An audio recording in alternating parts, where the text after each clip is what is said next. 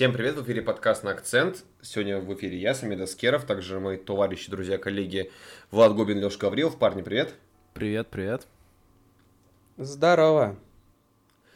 Итак, с момента предыдущего выпуска у нас было достаточно много громких вывесок на матче, и все эти матчи нас, я, в принципе, порадовали, могу сказать так, ну, лично меня порадовали, но и не менее интересные новости. Давайте тогда прям с новостей, думаю, начнем. Ну, самые главные давайте прям возьмем, и это, естественно, официальное объявление Тенхага как э, главного тренера Манчестер Юнайтед с начала следующего сезона, то есть 22-23. А, и, естественно, новость про то, что Антонио Рюдигер покинет э, Челси в, по окончании сезона. И давайте прямо начнем с Тенхага. Леш, вопрос да, к тебе, естественно, как это все связано с МЮ, обращаемся к тебе, поэтому вопрос к тебе. Скажи, пожалуйста, как ты считаешь, вот на сегодняшнюю ситуацию назначение Тенхага, вообще эта новость, как-то, возможно, сбавит вот тот, как сказать правильно-то, стресс психологический, которого, давление, которое оказывается. Ну, ну, знаешь, типа из категории, что ну ладно, сейчас все херово, но с начала следующего сезона, надеюсь, все будет лучше. Угу. Либо эта новость вообще никак ни на что не повлияет. Ну, смотри, давай, отвечая вот прям вот на этот вопрос, мне кажется, что с одной стороны, наверное, команда действительно э, вздохнет с некоторым облегчением, потому что наконец-то стало понятно будущее. Не по слухам, не там по колуарным разговорам, не почему бы то ни было еще. А ну, мы теперь понимаем, что в следующем сезоне будет Тенхак, э, что это уже не изменишь, в общем-то. И, по идее, как бы должно это все нормализовать. Но для меня лично это немного такая вещь в вакууме. А если говорить э, на деле, то давай скажем прямо – во-первых, я не очень сильно хочу как бы вот прям акцентировать внимание на Тенхаге. Э, я в прошлом выпуске сделал такой мостик в прошлый выпуск, который у нас угу. незаслуженно мало прослушиваний, как мне кажется, набрал. Я там подробно уделил внимание тому, почему на самом деле не имеет значения, кого назначили в Манчестер Юнайтед. Если коротко, там не важен тренер, важно то, как будет вести себя руководство. Но э, отвечая уже непосредственно на то, что ты имеешь в виду, то, что ты спросил. Я думаю, что приход Тенхага окончательно похоронил надежды на приход э, даже не столько Почетина, а скорее его идеи. И мне кажется, что просто Почетина более гибкий и более такой м- податливый, если угодно, тренер. Ну, судя, по крайней мере, по тому, как э, сейчас выглядит ПСЖ. К сожалению, выглядит ПСЖ, как мне кажется, не самым лучшим образом. А Тенхак да. в этом плане темная лошадка. То есть в лучшем случае мы не понимаем, как он будет себя вести в МЮ. А, в худшем случае мы понимаем, что это приходит достаточно авторитарный человек со своим видением игры. А, главная как бы идея которого, что если тебе не нравится, как тут мы собираемся играть, будь добр, вали нафиг отсюда. И хм. э, здесь, опять же, с точки зрения, вот я не знаю, Влад со мной согласится или нет, в определенном смысле сейчас вот то, как тренирует Рангник, то, что он там экспериментирует в матчах, что порой смотрится дико кринжово, извините меня за это слово, я его редко крайне употребляю, но в определенном смысле это такой вот мостик к тому, что тоже потенциально будет делать Тенхак. И будем честны, мы видим, что, в общем-то, нынешний состав Юнайтед под такие идеи, ну, как-то не очень подходит. И как бы это ни похоронило окончательно надежды многих игроков Юнайтед на то, что, типа, ну вот в следующем-то сезоне у нас там, мы будем играть во что-то более привычное, хрен. Хотя, опять же, все это пока прогнозы в воздух, откровенно говоря. Я очень не хочу сейчас прям сильно углубляться в это. Я хотел бы вот от Инхаги, знаешь, когда порассуждать? А, когда у нас пройдет предсезонка, когда у нас пройдут, ну, дай бог, если не состоятся вот эти вот турниры международные, товарищеские, которые там в рамках турне организуются. Там МЮ же в Азию собрался, по-моему, ехать, если я ничего не путаю вот тогда надо, когда трансфер более-менее станет понятно, что с ним, вот тогда надо будет рассуждать. Сейчас пока мы можем констатировать, что наконец-то эта эпопея закончилась, мы понимаем, что будет дальше, одновременно мы не понимаем, что будет дальше. Слушай, ну это пока вот не, не дал слово Владу, так скажу, что э, вот ты правильно вещь сказал про характер ведения дела у Тенхага, и это на самом деле подталкивает на два таких очень больших вопроса. А, мотивация, на что, что побудило именно руководство Манчестер Юнайтед назначить именно его главным тренером, потому что тут а, как вот, ты знаешь, как с Конте, то есть ты когда зовешь человека, ты примерно понимаешь, что он будет требовать, угу. и ты должен понимать, готов ли ты обеспечить человека этими ресурсами.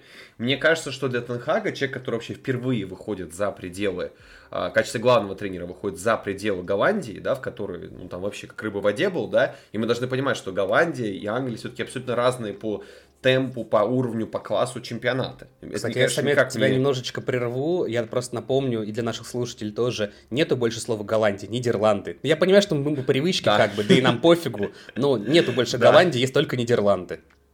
Ну, хорошо, нидерландский чемпионат. Даже, да, пусть так будет. Ну Но мы видели, как э, Аякс выступает в Европе. Да, это была очень веселая, бойкая команда в этом сезоне, да, Лиги Чемпионов. И даже как-то незаслуженно быстро они вылетели, к сожалению. Вот. Но суть не в этом. Суть в том, что есть определенные риски, как он справится, тем более, как ты правильно сказал, вообще что будет с Манчестер Юнайтед следующего сезона. С одной стороны, ты понимаешь, что возможно какая-то глобальная чистка и глобальная э, перезакупка состава. С другой стороны, боишься, что МЮ будет действовать достаточно популистски и не даст тренеру достаточное количество ресурсов. И... А с нынешними ресурсами, как ты правильно отметил, Тенхагу делать вообще нехер. Там работать, работать он не сможет перестроить футболистов. Как мне опять-таки кажется. Влад, тут ты как со мной согласишься или поспоришь? Мне кажется, то, что действительно нужна команде перестройка. Я уже начинаю верить этим слухам о серьезных проблемах раздевалки, раз об этом даже Пол Скоус в открытую говорит, о том, что вот Джейси Лингард сказал, и я понял, что в раздевалке катастрофа. Uh, у нас в паблике ВК было очень подробно об этом написано от э, журналиста, как бы информация недостоверная, но тем не менее. О том, насколько все плохо, и о том, что игроки иногда специально просто игнорируют э, рангника. То есть э, изменения можно проводить. И состав достаточно качественный для этого, по идее. Вот, вот ну, всех игроков покупали неспроста.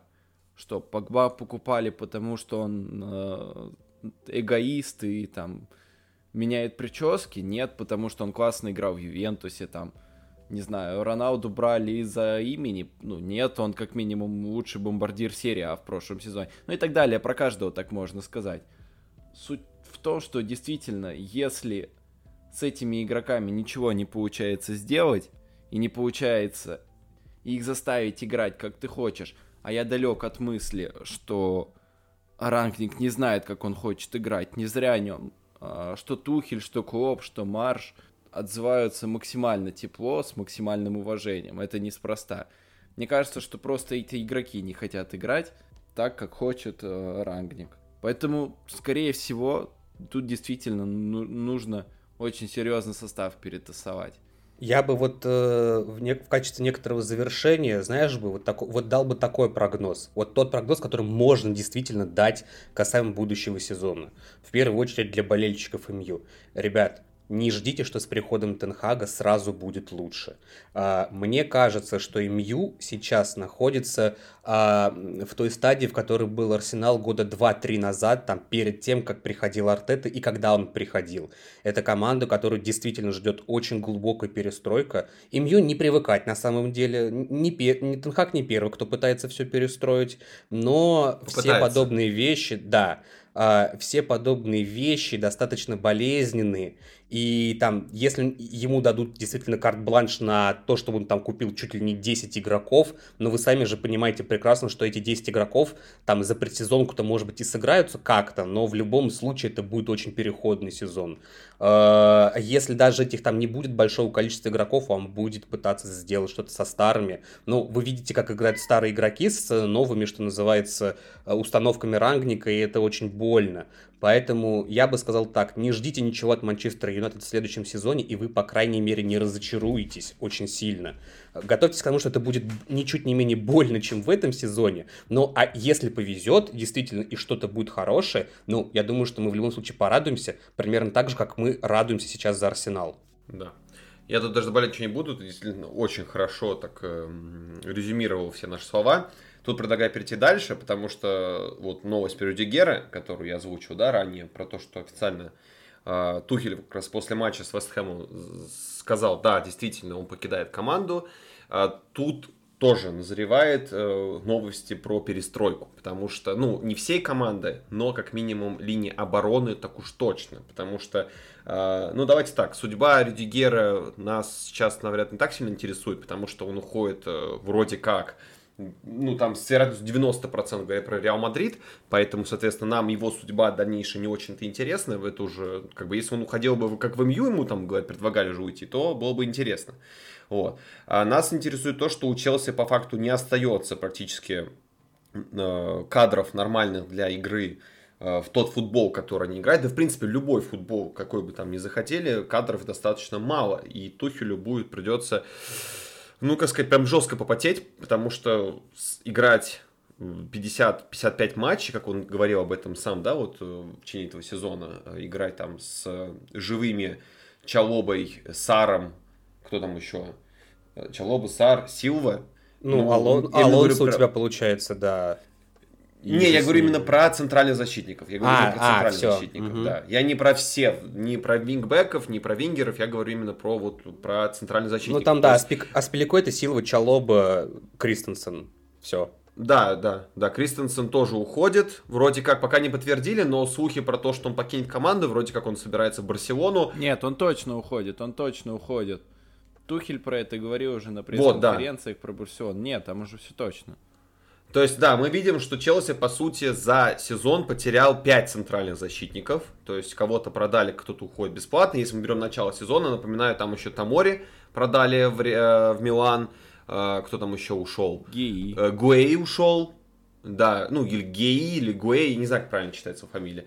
А, он ушел в Кристал Пэлас, там кто, это много кто ушел, и вот сейчас еще плюс три человека. А, При том, что видим, остаются что, да. очень возрастные защитники. То есть у тебя остается... Да? Челоба хорошо, он там 22, но у тебя Тиаго Сил уже 37, а Спилико это э, 32, соответственно.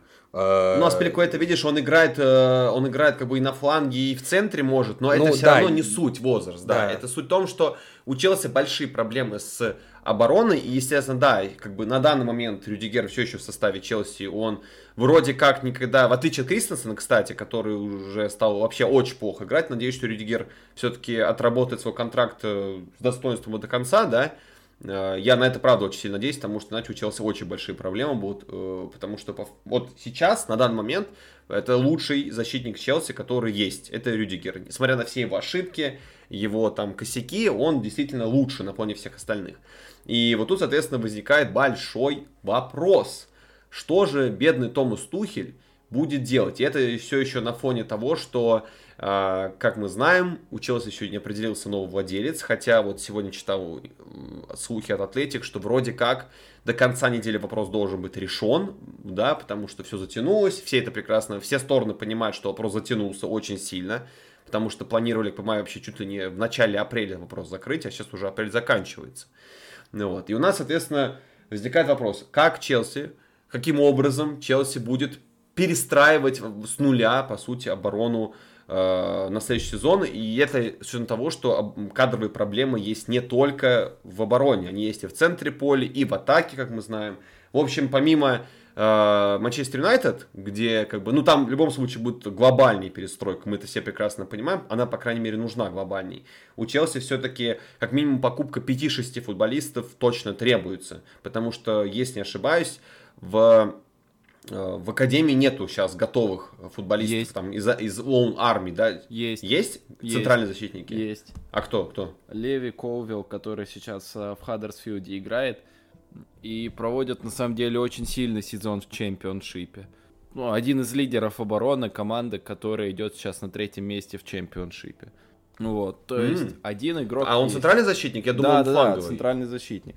Слушай, ну, э, учитывая, что у нас в этом сезоне был опыт с Чалобой, да, который, ну, до этого тоже играл в чемпионшипе, а если до этого вспомнить, что такой же был Маунт, такой же был э, Рид Джеймс, да, то есть они сразу, они не играли в премьер-лиге, они сразу с чемпионшипа пришли, да. Джеймс, если ты помнишь, да, он в Уигане играл, и потом его Лэмпорт внедрил состав сразу первую команду. То есть, в принципе, опыт того, что как внедрить э, пацанов из Академии, которые отыграли хороший сезон в чемпионшипе есть, как это будет в реальности, возможно, как будет с Тамори, но пока непонятно. Я но вообще, как знаешь... тебе... Угу. Ну, сейчас, подожди, вопрос-то, Влад, задам, да. потом дам тебе слово. Влад, как ты считаешь, э, с учетом всей этой специфичности ситуации, которая происходит с Челси, э, насколько сильно у тебя, там, не знаю, оптимистичные взгляды на эту ситуацию, либо, наоборот, ты пессимистично все это смотришь? Смотри, я смотрю на это довольно оптимистично, в том плане, что, возможно, хорошо, что избавились от того же Кристенсена, потому что вот этот э, эпизод с тем, что ему там были проблемы с животом перед матчем с, э, с Вестхэмом, и он не, не попал даже в заявку, по-моему. Хотя был изначально в стартовом составе. И оказывается, Сари об этом говорил еще несколько лет назад. У него проблемы да, с да, уверенностью. Да. И ну, на самом деле, может и хорошо, что мы от него избавились. Потому что команда тогда, возможно, приобретет более уверенного центрального защитника. Стабильность, вот чего Кристенсен мог не дать на более длинной дистанции. Потому что в этом сезоне он очень длинные серии матчей не выдавал, когда он выходил в старте. Ну, точнее, Тухель ему не давал длинные серии играть. В дальнейшем, может, и пришлось бы. Хорошо, что избавились. Можно найти кого-то более а, качественного и уверенного в себе на рынке. Ну, про Кюнде говорят очень часто. Еще в том году, ж помнишь, это сага была, что они буквально вот-вот подписывали, там Мончи потребовал плюс еще 20 мультов, кажется, к, к биду и они тогда послали его нафиг. То есть, может быть, в этом году они добьют эту сделку с э, Кюнде. Вполне не знаю, еще сверху 30, ага. Вполне возможно. Кюнде 30 лет, что? Не, по плюс 30 миллионов попросят, имеет в виду. А, я послышал. Я что-то, я думал, молодой же пацан, когда ему 30 успел стать. Не, не, это про деньги, про деньги. До 30 ему, ну конечно, далеко. А плюс про Деликта слухи ходили. Вот. Не знаю, насколько это там... Слухи были давно, еще зимой. Сейчас как-то вообще поутихли слухи про Челси, но посмотрим. А... Ну, в общем, э... я, да. я смотрю Странно, на это пока с... со стороны Челси с позитивом, потому что, да, за Рюдигера обидно, но тому же Кристенсу на замену можно найти. При этом я хочу сказать, что решение отпустить Тамори, решение отпустить ГИИ показывают на дистанции свою неэффективность. Оба футболиста проявили себя просто великолепно. Тамори в Милане, окей, это может быть другая лига, но он и в Челси был хорош. Я до конца так и не понял, за что Лэмпорт его на лавке сгнобил. Вот вообще не понял. Кстати, тоже не понял, да. Да, Странно. ГИИ стал сразу же там чуть ли не сходу капитаном команды, лидером обороны и этих футболистов Челси отпустил. При том, что он знал, что у трех центральных защитников в следующем году кончается контракт. Это мы, рядовые зрители, могли об этом не задуматься. В клубе наверняка об этом знали. И наверняка догадывались Конечно. о сложностях, которые могли бы быть пере... при переговорах. Ведь обычно с ключевыми игроками, вроде того же Рюдигера, переговоры начинают сильно заранее, не за год. И они отпустили. То есть, да, оптимизм есть. Это вопрос... Но на будущее это урок.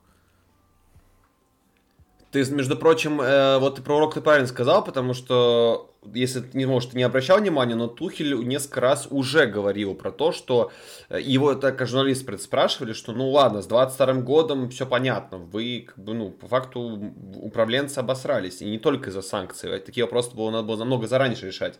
Э, в следующем году контракт, например, у Жоржиню заканчивается, да, и никаких переговоров вообще нету.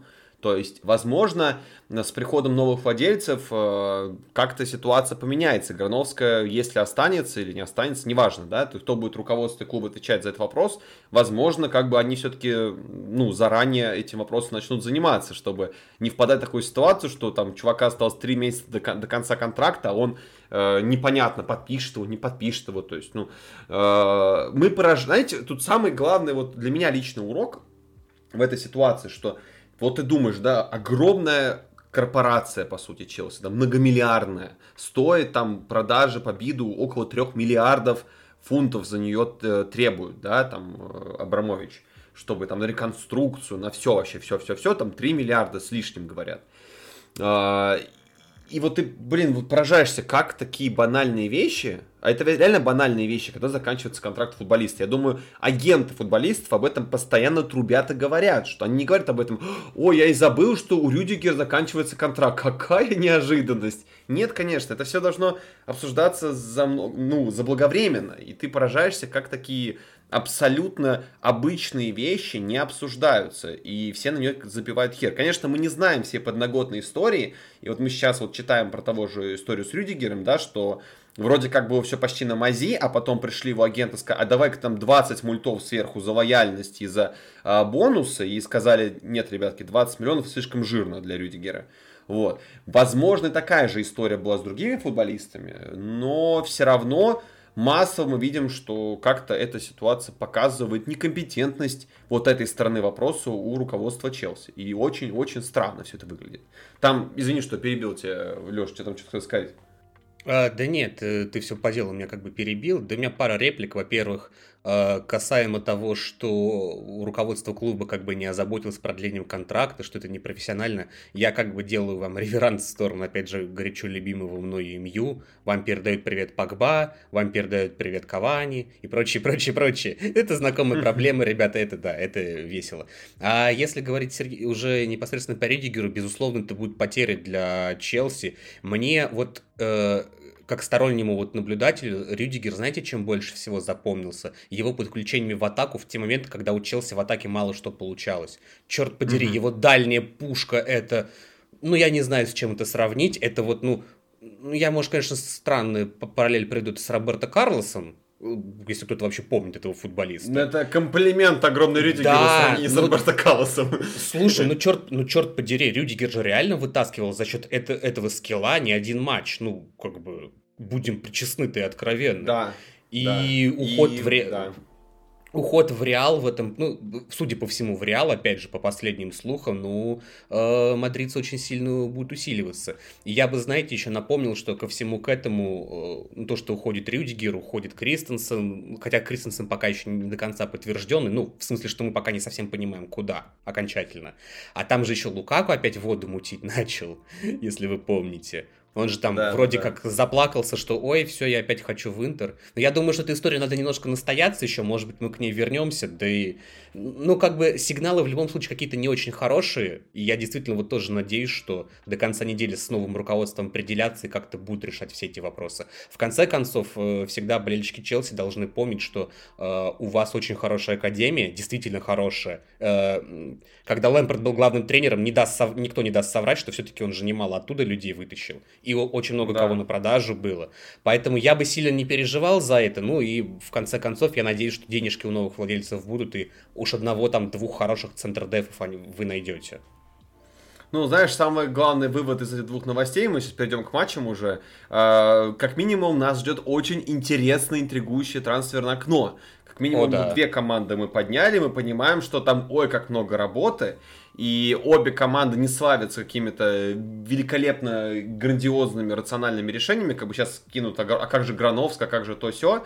Э, да, мы все в начале сезона радовались, как круто Челси продал академ... игроков из Академии, за которых ничего не заплатил по факту, да, там за под 100 мультов в итоге заработали по продаже игроков с Академии. И вот к чему мы пришли. Да, и вот к чему мы пришли. То есть э, тут э, всегда надо смотреть на все аспекты восхваления какого-либо действия с двух сторон и перспективе. И как раз э, вот про вот эту обратную сторону медали мы сейчас будем говорить, когда будем говорить про команды.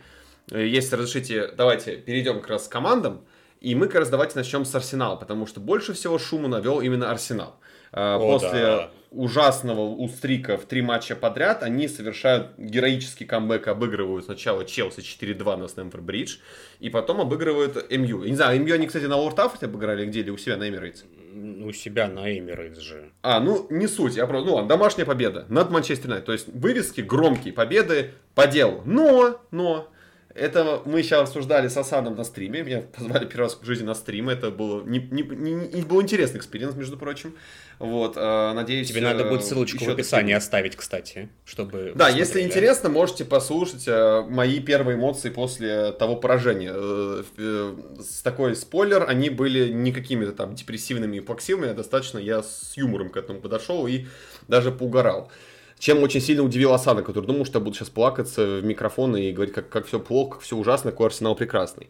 В общем, две победы, Вроде бы все по делу, да, и разборы тактические мы прочитали, но везде как бы вот есть э, небольшая ложечка дегтя, которая заключается в том, что а, а в чем это заключается, давайте как раз таки мы сейчас обсудим. Влад, тебе слово.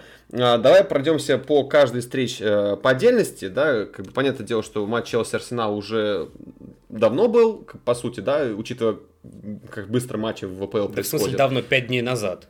Даже не да, пять дней назад, но уже, но уже команда сыграли по еще одному матчу, так что, по сути, это уже было давно. Ну, да. Вот, инфоповод, инфоповод осел. Но все-таки, э, давай поговорим про этот матч вкратце. За счет чего Арсенал победил и что ж так Челси 4 мяча у себя дома пропустил? Как так вышло? А, смотри, на самом деле Артета уже второй сезон подряд приезжает на Стэнфорд-Бридж, отказывается от владения, его команда играет в низком блоке, забивает голы на контратаках и ошибках Челси и побеждает. Притом находит эти моменты для ошибок, находит эти контратаки, забивает и побеждает, не позволяя при этом Челси создать много. Кто-то скажет, что вот, но я видел такие комментарии, что вот, Арсенал попадает все время на не лучше Челси, но Арсенал сейчас сам не в лучшем состоянии. Нет Тирни, нет Тамиясу, нет э, Парти, то есть команда, нет в конце концов нормального центрального нападающего. Нкетия чуть ли не первый раз в премьер-лиге в основе вышел против Челси. То есть Арсенал тоже был не в оптимальном состоянии, но Арсенал победил. И при том э, очень недооценивают это э, умение Арсенала, это умение Артета действительно перетерпеть сзади и победить на контратаках. Просто вот первые шесть месяцев его работы, его Арсенал таким образом обыграл Сити, Ливерпуль и Челси. Но вопрос в том, почему он всегда тогда так не играет. О, Артета наверняка хочет играть э, с большими командами на равных. Но не всегда это получается. Особенно это видно было э, ближе к концу матча против Челси, когда его команда э, больше подсела в оборону. То есть э, и технически им было тяжело уже выходить из-под прессинга Челси, и силы немного кончились, вот. Но, тем не менее, команда знает, а, как терпеть, и команда знает, в какие моменты нужно включаться в прессинг, в какие моменты а, нужно контратаковать, когда нужно идти вперед. Просто Арсенал, на самом деле, очень хорош вот эти две победы, на самом деле, они подтверждают то, что я говорил уже на прошлом подкасте, когда у Арсенала были плохие результаты. Я говорю то, что Арсенал в порядке, просто не везет. Вот сейчас везет, и результаты пошли. А, так вот, смотрите, э, во-первых, я бы, знаете, на что еще обратил внимание? Ну, действительно, да, Арсенал в кои-то веке, опять же, извините за мои же организмы, просрался после последних поражений и после того, как они создавали кучу моментов и не реализовывали, что там с Пелсом, что с Брайтоном, что с Уитгемптоном. Я бы, знаете, на что обратил внимание? Вот вы, если вспомните, э, мы когда Арсенал обсуждали там зимой, осенью, э, мы... Э, там же были тоже игры там с Сити, с Ливерпулем, а, с Челси была в начале сезонная игра, с МЮ, по-моему, в январе, если я ничего не путаю. И там Арсенал смотрелся не лучшим образом, и мы вот говорили, что Арсенал это король а, тех матчей, где они играют с командами, которые своего уровня или ниже, но вот в матчах с топами их не хватает. А сейчас, как говорится, вот э, пришла новая беда, то есть э, формально с командами, которые как бы номинально на бумаге являются сильными, хотя я бы вот на этом здесь еще немножечко остановился, а, они вот сейчас выиграли, до этого вот у них, у них было, было невезение по реализации. Я тоже готов выдать э, как и все мы, я думаю, реверанс Арсеналу этого сезона. Я бы единственное, знаете, вот э, даже больше не для вас, а сколько скорее для некоторых болельщиков вот, после игры МЮ, э, сказал бы. Когда я вижу в комментариях, у того же Асана, кстати, я это видел, что ну вот, мы побили Гранд, мы побили Ман Юнайтед, ну, любой человек, который немножечко следит за АПЛ и следит за Манчестер Юнайтед, но называть сейчас МЮ Грандом можно исключительно с точки зрения бренда. К большому сожалению, я думаю, вы со мной согласитесь, что с точки зрения именно командной игры МЮ от Гранда далек примерно так же, как мы далеки до Луны. Ну, справедливости ради. А касаемо того, почему Манчестер Юнайтед проиграл, я бы на самом деле мне нечего концептуально добавить с точки зрения прошлых матчей, потому что, опять же, это системные проблемы в обороне.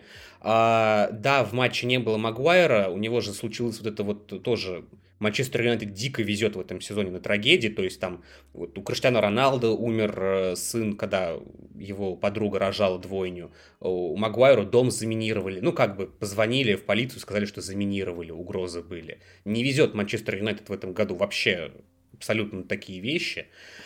И да, команда играла без Магуайра, но в привычной своей 4-2-3-1, в отличие от прошлого матча с Ливерпулем. Ну, мы, я думаю, не будем его затрагивать сегодня. А, и я на самом деле могу сказать так. Это первый за долгое время матч МЮ, где красные дьяволы действительно играли в футбол. В нормальный футбол, более-менее для себя привычный.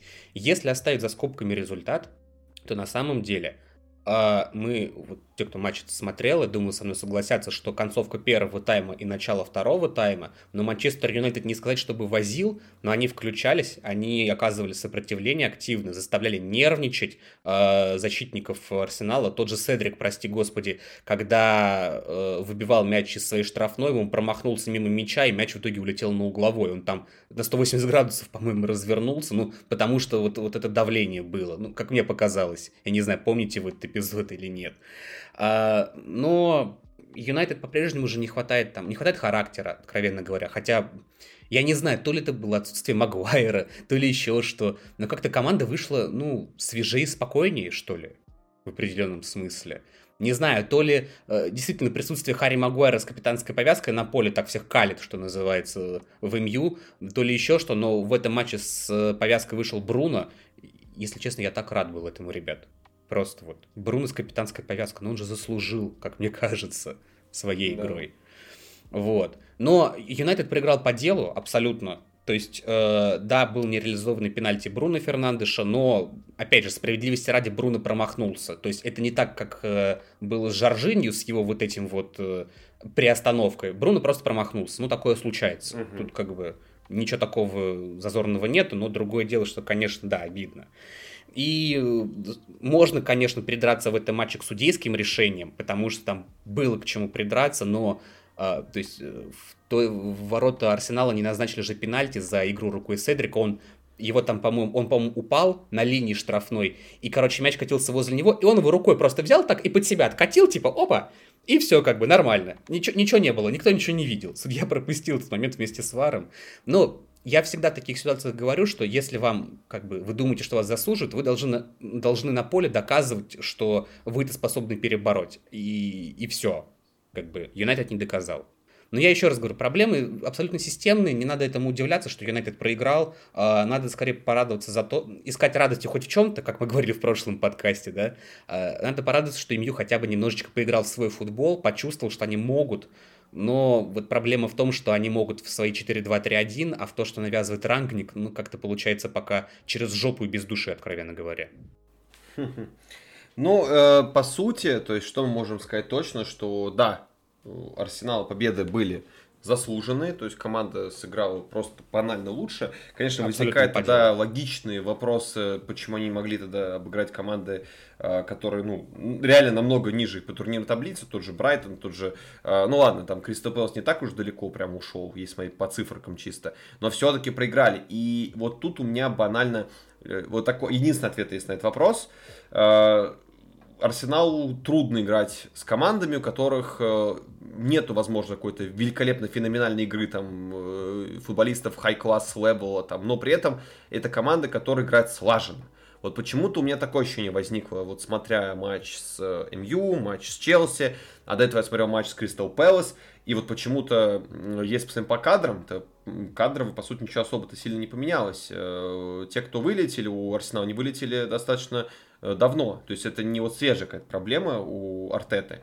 Э, и, скорее всего, если вот продолжать эту же логику, то их следующий матч 1 мая против э, Вестхэма будет с аналогичным результатом, то есть победным для Арсенала, потому что э, я не знаю, что должен придумать Моис и как он собирается залатать вот эти дыры в обороне. Еще то, что мы сейчас поговорим про матч Челси-Вестхэм, так вкратце там особо нечего обсуждать, но поговорим. Э, Доусон уже получил красную и, скорее всего, точно пропустит следующий матч. Там не знаю, сколько сильно он вылетел. Но это будет большим испытанием для Моиса и это облегчение для Артеты, потому что, как вы правильно сказали, да, у них есть проблемы с тем, что некому забивать, банально.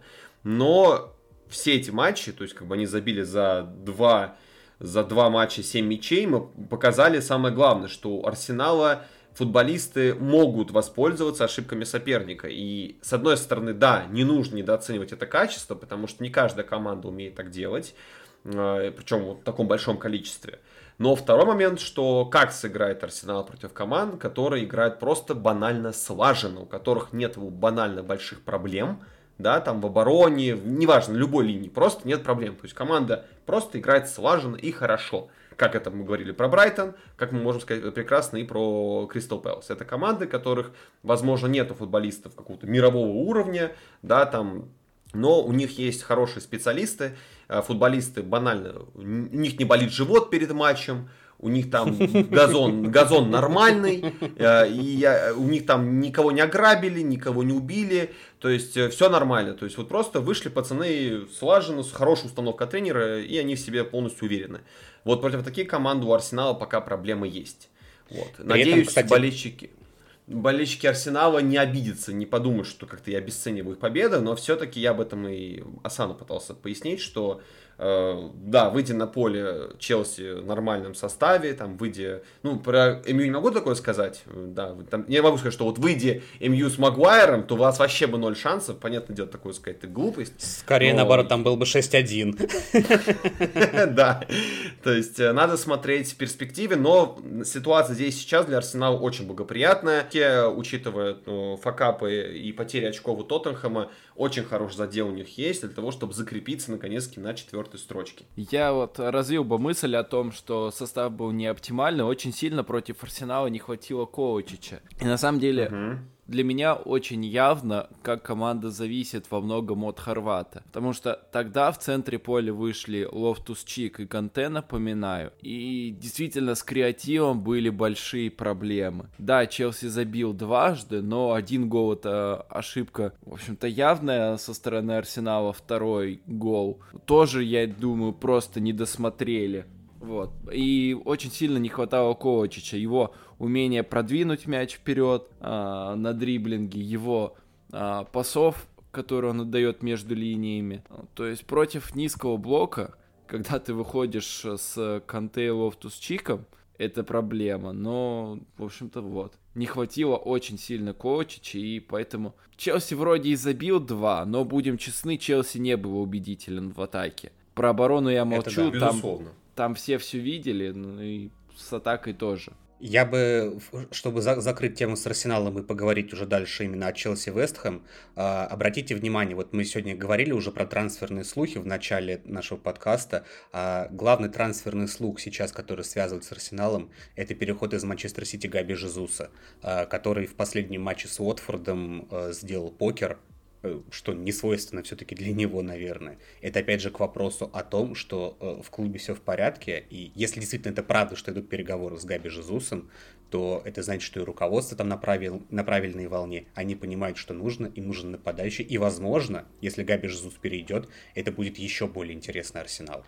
Но... И это, кстати, знаешь, внушает доверие, внушает нам, знаешь, такую небольшую надежду, Э, и мне, и тебе в этом плане думаю, что если... Ну, у нас есть просто, знаешь, вот свежий, не какой-то давнишний, не столетний пример того, что если грамотному тренеру дать ресурсы для перестройки команды и дать ему для этого деньги, потому что, ну, мы помним, да, что самая затратная компания трансферная была именно у Арсенала. Э, мы видим, что в перспективе это дает свои плоды. Безусловно. Да, нет, да, вот это самый главный тезис, который, э, как говорится, для меня вот прям такой вот отдушина, и я думаю, для тебя тоже на самом деле я не уверен, что Жезус это правильная покупка в центр нападения. Он классно Ух себя ты. сейчас проявляет в Сити, да, и там покер против Уотфорда, но при всем при этом а, за последние несколько сезонов ВПЛ, по-моему, это за последние а, 5 сезонов ВПЛ, он забил, а, или за последние 4, забил 53 гола при 73 XG. То есть он забил на 20 голов меньше, чем должен был. Да, это XG не всегда возможно там полностью объективно все оценивать, но при всем при этом... А, это с момента его перехода в Манчестер Сити, вот, да, у него 53 гола в лиге из 73 XG. То есть он плох в реализации на самом деле. И несмотря на этот покер, я думаю, руководству Арсенала стоит подыскать, возможно, более качественного завершителя. При всем при том, что да. Жезус очень классно читает игру, очень класс, классный игрок в подыгрыше и так далее, но проблема во многом именно в завершении. Вспоминаем матч против Брайтона, против Саутгемптона, вот поэтому я не, не, не уверен в этом трансфере. Я гармонично продолжу твою мысль э, про Жезуса. Вот э, раз подняли эту тему, давайте ее быстренько закончим. А, с тем, что да, действительно, я не вижу его вообще, если честно, в Арсенале никак, потому что э, если бы Манчестер Сити играл исключительно за счет Жезуса, то они бы на таком уровне не были. Все-таки Жезус это больше человек, который на себя тягивает внимание э, обороны соперника. И если вы помните, то он, да, в принципе, не всегда был первой опцией. Сейчас просто так уж вышло, что вот Пеп играет, используя него, но он так-то вообще давно очень забивал. Вот в этом сезоне он тоже немало не там, ну мало заколотил он мячей, то есть да, конечно, его статистику, вот этот покер очень сильно там, у него, кажется, до этого матча было 4 гола в сезоне, а сейчас у него 8 голов в сезоне. То есть, ну, это не... Да, вот в конце сезона, когда скажут, что там уже, допустим, 10 мячей, такие, ну, неплохо но в целом э, это не тот игрок, который может взять на себя игру и затащить. А Арсеналу нужен именно такой классический замыкатель, страйкер с голевым чутьем, сумасшедшим. Вот такой человек им примерно нужен. А мне кажется, если не возьмут Жесуса, то для Артета будет головная боль, потому что на Жесуса надо прям играть. Прям вот надо играть, э, играть. Он не тот человек, который может взять с собой мяч, протащить его и забить. Все-таки это не совсем не, не такой игрок. Но при этом всем именно в системе Пепа он смотрится гармонично. Ну, скажем так, в системе у Пепа мало кто из футболистов смотрелся бы плохо, да, там, потому что сумасшедшие исполнители там, не знаю, поставь какого-нибудь другого э, страйкера, просто чтобы он там был на поле, замыкал, да, вот, а для него все вообще сделают. В Арсенале таких футболистов не, нет пока что, которые вот прям на блюдечке тебе мяч донесут, тебе просто надо его грамотно, там, пяточка заглотить ворот. Нет, такого нет футболиста. Э, там нужен все-таки вот это решало, конкретное решало с сумасшедшим голевым чутьем. Вот. Но, ладно, это мы оставим ближе к лету, когда вот будут какие-то другие слухи, помимо Жесуса и там, зимой до этого был Влахович, если вы помните. Ну, это уже все, забытая история. А, поговорим про Челси Вест Хэм, потому что здесь э, вообще сам по себе матч был очень скучный. Кто смотрел, знает, о чем я говорю. Да, действительно, там первый тайм вообще был супер скукота. Второй тайм, это там как-то более-менее Челси стал уже поострее быть. И, по сути, они-то и выиграли за счет того, что вот, да, было красно у Доусона, что катастрофа для Моиса абсолютная. И за счет того, что вот как бы просто дотолкали мяч до ворот. Для Челси в перспективе э, психологически это очень хорошая, это важная победа, потому что это все-таки дерби. Э, лондонская как-никак, э, во-первых. Во-вторых, это прерывание вот этого сумасшедшего, ужаснейшего, катастрофического лустрика на домашнем стадионе, что вообще непозволительная роскошь, так скажем, мягко говоря. В общем, да, есть положительные моменты в этой победе, но опять-таки очень много было косяков в обороне, очень много. По факту спасало просто банально, наверное, то, что э, Вест Хэм в этот раз не сумел эти ошибки, этими ошибками воспользоваться, потому что на первом тайме я вам запомнил, как сначала Бенрама отбирает мяч у Чалобы на его тупейшем э, просто моменте, а потом буквально через минуту отбирает мяч у Аспиликуэта уже на другом фланге, по факту из-за его же тупейшей ошибки. То есть э, все те проблемы, которые у Челси были в матче с Арсеналом и до этого матче с Реалом в первом, короче, ну, о чем мы говорили постоянно, они в этом матче были. Но, но так уж вышло, что э, исполнители в исполнители, которые в атаке играют у Вестхэма, просто не дожали. Не дожали. И это, с одной стороны, пугает, потому что, ну, а что будет делать Челси в последующих матчах, непонятно. А, и пугает э, то, что ну, такие ошибки становятся уже системными. То есть, если бы это была конкретно проблема одного-двух матчей, то мы бы сказали, ну ладно, бывает. А сейчас мы видим, что буквально каждый футболист у Челси в обороне косячит. Откровенно говоря, косячит. И вот мы об этом уже много сказали в начале, когда говорили про Рюдигера, да, что вот, вот чувак сейчас вылетел из-за травмы, и все, это пиздец какой-то конкретный. А, но тут давайте постараемся больше сделать акцент на Вестхэме. Все-таки, как мне кажется, это мы про них редко так говорим. Слушай, вот, я, я бы все-таки хотел. Пока, пока ты не ушел от uh, обороны Челси, ты вот раскритиковал. Да, были, uh, скажем так, ошибки, но при этом Вестхэм вообще ничего не создал. То есть единственный шанс серьезный, который я помню, был у Ермоленко, и то потом оказалось, что это офсайд. Да, с одной стороны ошибались, а с другой стороны по факту Вестхэму ничего не позволили. Вообще ничего за весь матч. Поэтому тут, знаешь ли, спорный вопрос. И опять же, позитив есть ну, в том, пока да. мы не перешли к Вестхэму, то, что в атаке создали угу. по итогу довольно-таки много. То есть, да, э, они очень сильно задавили Вестхэм во втором тайме. После вот этого вот вялого первого тайма со стороны двух команд, они сильно прибавили во втором. Очень сильно. И тоже удаление Доусона, это вовсе не случайность, это результат как раз-таки закономерного давления. А дальше уже просто центре никого не оказалось, кто Пулисика удержал бы, и тот забил. Возможно, как раз-таки там и должен был быть Долсон, но удали... к удалению привели закономерно. И тут я как раз-таки похвалил бы Челси, потому что учли а, ошибки матча с Арсеналом.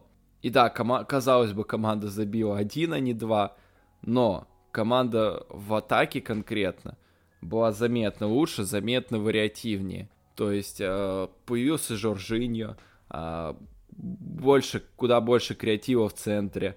Э, Лофтус Чик классно на фланге сыграл. В общем, позитив определенно есть от матча с Вестхэмом. Я бы даже сказал, после, после поражения от Арсенала это прям как глоток для свежего воздуха должен быть для фанатов Челси, несмотря на то, что матч был скучный. Ну, я, знаешь, еще один момент, тебе вопрос такой задаю, сразу вкидываю последний по Челси, э, про Жоржиню. На него все накинули, что, что вот, он завалил пенальти опять, э, но Тухель очень так грамотно из этого вопроса вышел после пресс на пресс-конференции после матча и сказал, что ну, вообще-то на секундочку э, именно за Челси это его первый промах с последних 10 пробитых пенальти. У него было 9 подряд забитых пенальти, его 10 он не забил. А, как ты считаешь, э, учитывая, что как бы, да, ну, Тухель как бы правильно сделал, он не стал акцентировать внимание на сборной Италии, а, он, ну и по факту его это не должно касаться, что там в сборной Италии происходит, его интересует, что происходит в Челси, но все-таки стоит ли как-то для снятия давления поменять для Челси э, штатного пенальтиста, учитывая, что ну, как бы команде очень много кто может забивать пенальти, да тоже Лукаку, я думаю, забьет пенальти, спокойно вообще, а, чтобы как хотя бы, знаешь, э, количество психологических вот этих вот, знаешь, моментов вот таких вот проблемных с командой снять? Или же не надо это делать? Мне кажется, что, возможно, Жоржиню стоит немного поменяться и хоть иногда бить по-другому. Потому что, если посмотреть внимательный эпизод, Фабианский его просто прочитал. И да, смотрите, а, если посмотреть эпизод, я сейчас ну, очень хорошо это все помню, Жоржиньо разбегается, Фабьянски а, де, а, становится на правую ногу. Стоп, да. Фабьянский опирается на левую ногу, как бы показывая, что он готов сделать прыжок влево.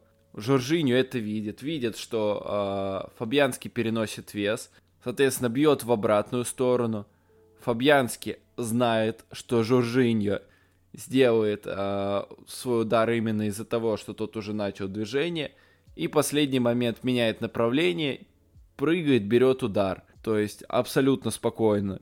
А, при этом, на самом деле, пенальти все равно мог бы залететь. Просто Жоржинью пробил слабо. Возможно, из-за того, что Фернандеш, который бьет так же, вот перед этим пробил штангу. Возможно, это на Жоржинью влияние оказало. Но в любом случае, а, вратари потихонечку научились читать эти пенальти которые раньше казались э, какими-то невозможными, сейчас вратари уже потихонечку это читают. Возможно, хотя бы иногда для разнообразия стоит э, менять технику исполнения. Если Жоржиньо ее не может хм. менять, то, возможно, да, стоит поменять пенальтиста.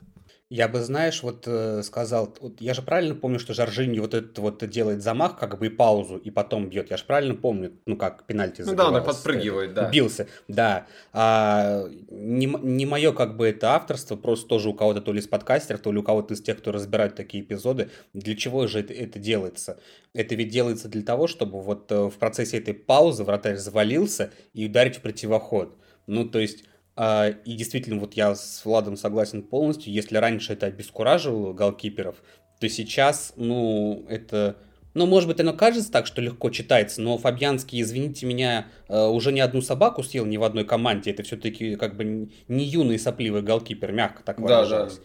Да, и для него, в общем-то, мне кажется, даже не очень удивительно, что он так это среагировал и отбил. Тут да, вот я с Владом согласен, мне кажется, действительно надо либо менять пенальтиста, который бьет, ну, будет бить в ином стиле, либо сам стиль как-то вот менять и, ну, что называется, давать больше разнообразия. Все равно же, ну, голкипер готовится так или иначе к тому, как будет бить пенальти, кто их будет бить. Так, также, по идее, игрокам надо готовиться к тому, что бить не только вот с такой техникой, но и с другой. Не то чтобы в Челси к этому не готовились, я думаю, но, как это, знаешь, вот случился прецедент, надо внимание обратить на это.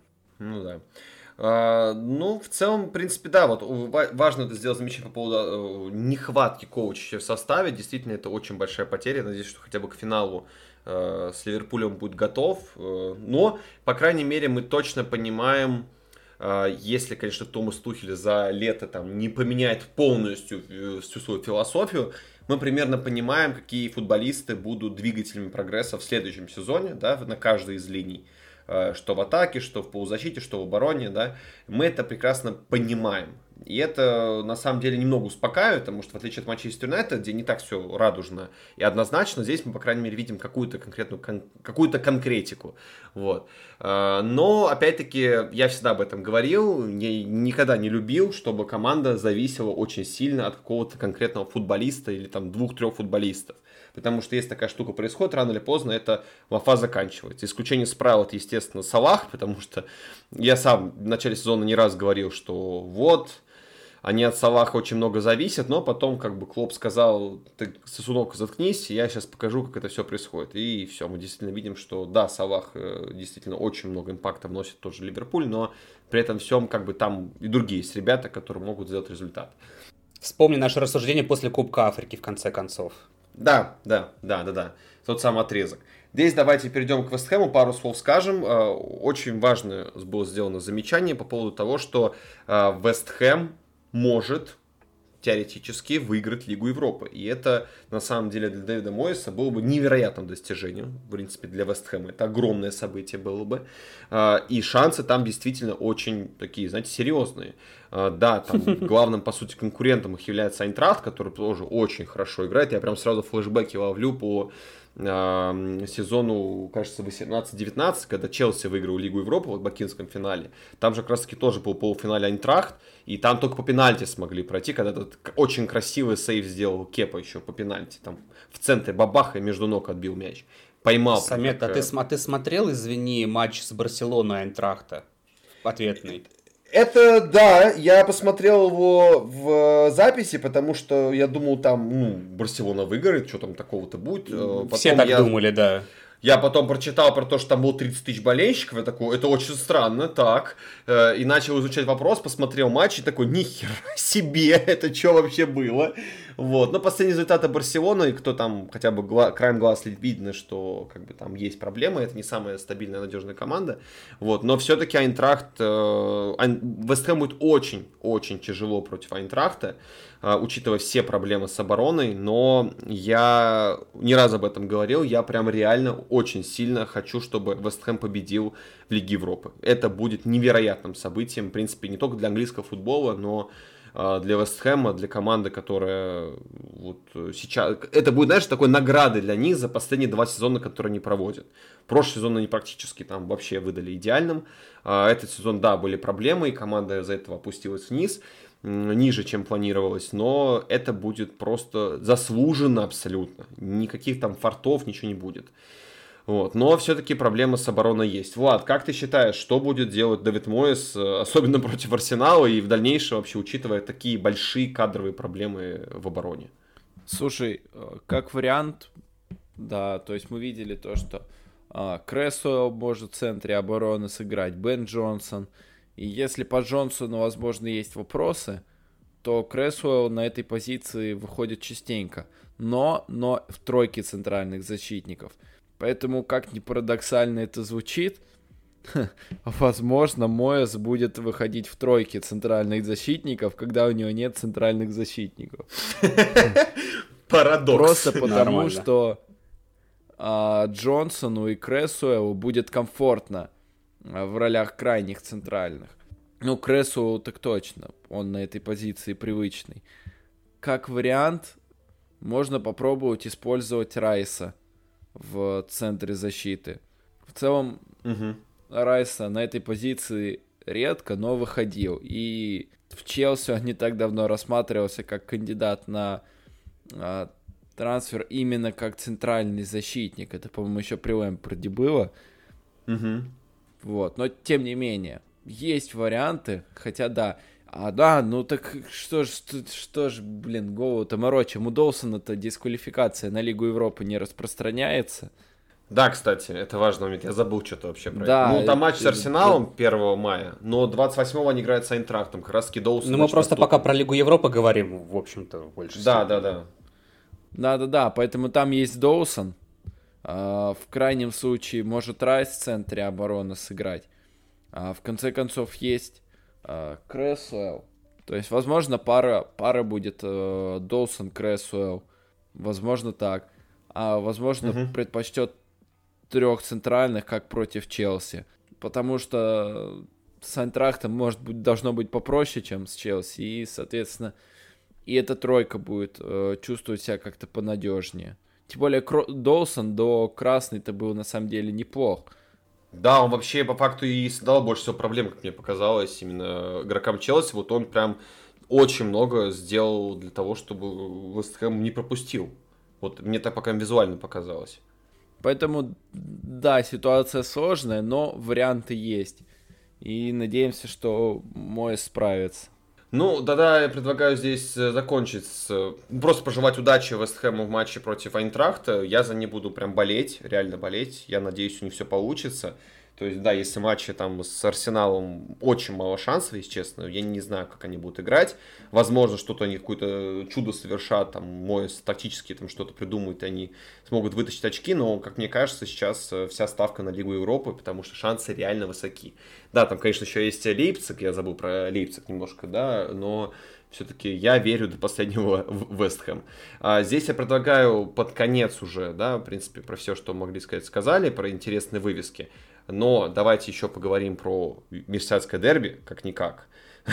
Понятное дело, что скажут, что, ну, блин, команда, которая борется за выживание, команда, которая борется за чемпионство, да, это не совсем верно, но всегда эта вывеска была громкой. И здесь тоже были такие пунктики, которые, э, скажем так, э, заставили нас поговорить про этот матч и обсудить его не только с точки зрения исторического контекста, а с точки зрения того, что там были интересные события. Э, Влад, как тебе Мерсайдское дерби? Что-то тебя сильно удивило или нет? А, меня удивил процент владения. 85% владения мячом у Ливерпуля. Это рекорд а, в истории премьер... Это рекорд премьер-лиги, поэтому вот это, да, шокировало. В целом матч, а, скажем так, вышел, возможно, не самым ярким в плане а, футбольных событий, но эмоциональным получился точно. Ну а куда без эмоций? Все-таки Мерсисайдское дерби. Один раз там вообще чуть драка состав на состав не завязалась. Вот, но по игре, на самом деле, Эвертон, э, как по мне, огорчил. Кроме, кроме эмоций, кроме грязной игры и там, симуляции, они ничего не показали. Вот, поэтому Эвертон меня разочаровал. Не знаю, план а Лэмпорда, вероятно, был в том, чтобы отсидеться. Ну, когда ты, у тебя вся команда сидит в обороне, то, естественно, там у соперника много шансов не будет. Но по итогу Ливерпуль забил два. А у Эвертона шансы были единственные какие-то там полу какие-то. Это забивание Гордона. И то, как бы он здорово не бегал, и как бы он классно там не оббегал футболистов Ливерпуля с мячом, всегда был кто-то рядом с ним. Трент, Матип, он никогда не бегал, не убегал в одиночку, его все время опекали, и по итогу никак, никаких интересных идей Эвертон в атаке не предложил. Вот. И опять-таки поругал Эвертон, похвалю и Ливерпуль. Все-таки они победили. Да, казалось бы, победили команду из э, зоны вылета, что такого, но не будем забывать, что у этой команды была двойная мотивация. Во-первых, Берли победил, соответственно, Эвертону нужно тоже побеждать, чтобы не оставаться в зоне вылета а во-вторых, э, просто-напросто мерсисайдское дерби. И тут э, Ливерпуль во многом деклассировал соперника. Опять-таки эти 85% владения. Да, Эвертон не хотел играть с мячом, но они не хотели э, иметь его 15% э, времени. Они просто не могли выйти из обороны. Ливерпуль настолько э, жестко и точно действовал в прессинге, что просто поразительно. А, притом иногда даже тренд выдвигался в первую линию прессинга, я замечал несколько раз. Да, голял фланг, его страховали, но тем не менее. Ливерпуль действовал агрессивно, и это сработало просто идеально. И еще одно интересное тактическое наблюдение, то что э, Клоп активно начал применять э, 4-4-2. Э, в этом сезоне, вот в этом матче принесла победу переход на эту схему – а, после выхода Ориги на поле. Вот. А так, э, в этом сезоне победа во втором тайме, вот это 4-4-2, перестроение на нее уже а, против Уорхэмптона, Норвича, Ноттингем Форест, вот сейчас Эвертона принесли. Вот, поэтому Клоп разработал, скажем так, альтернативный вариант взламывать плотные обороны соперника, и, как мы видим, он работает. Я бы, вот знаете, как вот мне иногда кажется, что по некоторым матчам можно судить по тем мемам, которые появляются после этой игры. Мне вот очень понравился, я его к нам вот в общий чат э, кидал э, из Скуби-Ду, типа, да, кто скрывается под маской Лэмпорда? А там, э, простите господи, блин, у меня вылетел из головы Диего, Диего Симеона. Симеона. Да, как, как он мог у меня вылететь из головы, не знаю. Э, ну, то есть, если серьезно, да, действительно, я э, вот эту игру смотрел, не могу сказать, что прям очень сильно плотно, это правда, не буду как бы скрывать, но, по крайней мере, э, могу сказать так, действительно, Ливерпуль, Эвертон, вот, наверное, надо больше говорить об Эвертоне, чем об Ливерпуле. Мы говорили об этой команде и в прошлых, и позапрошлых подкастах, к большому сожалению, Лэмпорт, либо Лэмпорт попал не в ту команду абсолютно, вот не в то место, ну, либо все-таки э, не так силен тренерский скилл Лэмпорда на вытаскивание команды из задницы, что называется, э, посреди сезона. Мне дико... Мне вот, мне даже, вот, не то чтобы Эвертон не жаль, мне Лэмпорда жаль в каком-то смысле. Вот в связи с этим. Но действительно, команда ничего не создала вообще.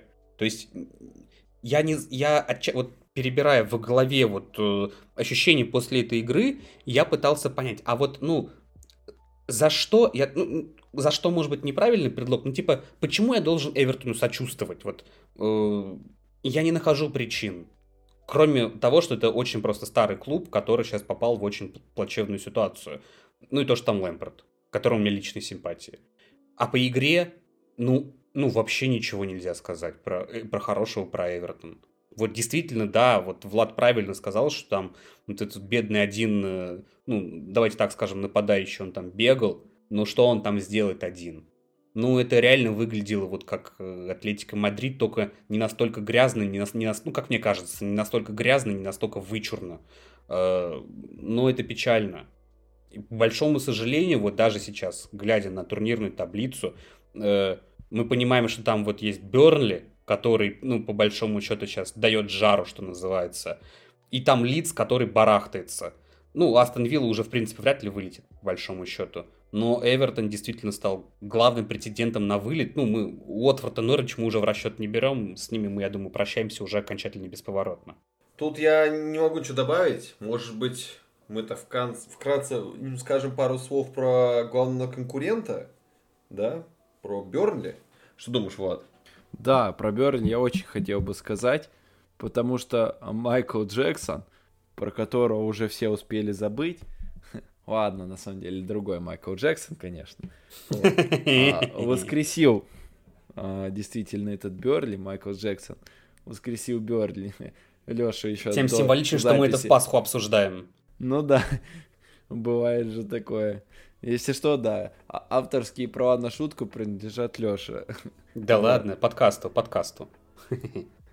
Подкасту, вот. А так, а, казалось бы, человека а, вы, вытянули из команды Ю-23, он сам был в шоке, он, не знаю, по первой, по первой пресс-конференции чувствовалось некое недовольство непонимание ситуации. Он говорил о том, что за день до матча меня вытянули за день до матча команды Ю-23 меня вытянули, сказали готовить, а, соответственно, к матчу основную команду. Там тоже день до матча оставался. Сказали то, что вот ты теперь вместо Шона Дайча, естественно, человек в шоке. Естественно. Но тем не менее, команда стала играть лучше, при том, что для него это полная неожиданность. Что конкретно изменилось? А, во-первых, а, Берли перестал каким-то образом стесняться. А, то есть а, состав стал а, чуточку более атаку... а, ориентированным на атаку, скажем так. То есть, да, номинально остаются те же 4-4-2. Но, например, в игре против Уорхэмптона четверки были как Джей Родригес, так и Маци Выдра и Вуд Векхерст.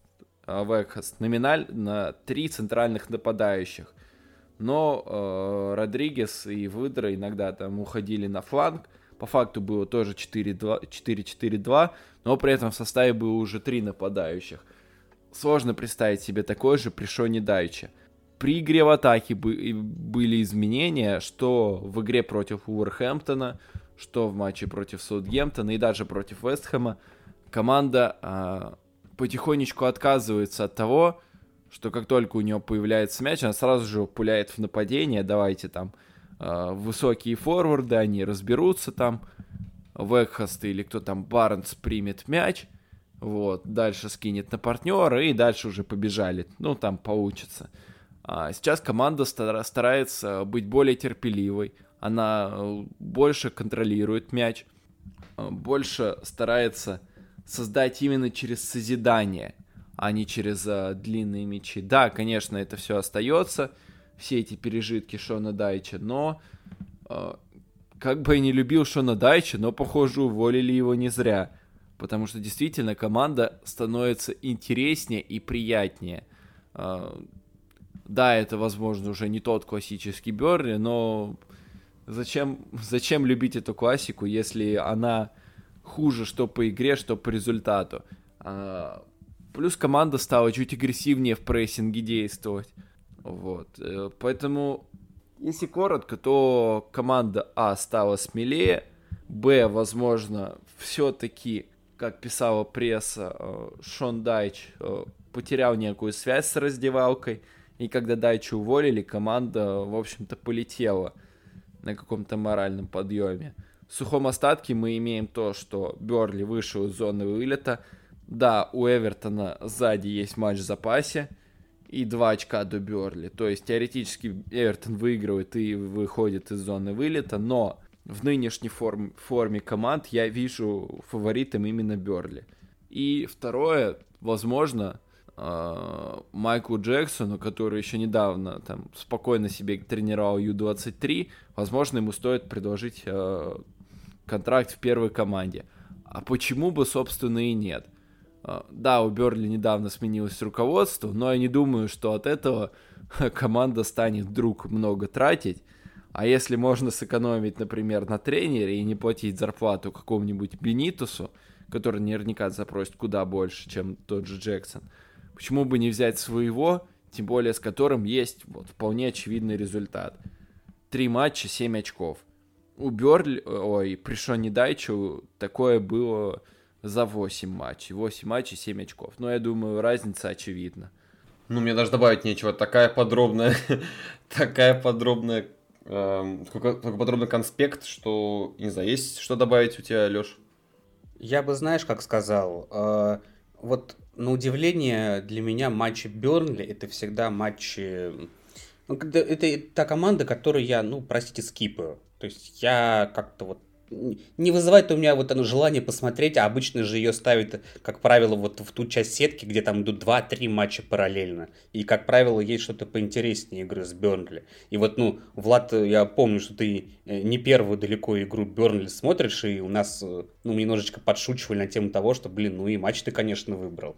А с другой стороны, вот я сейчас э, послушал тебя, да, и понимаю, что ну, я упускаю очень много вещей на самом деле, вот иногда вот, скажем так, отпуская ситуации с такими командами.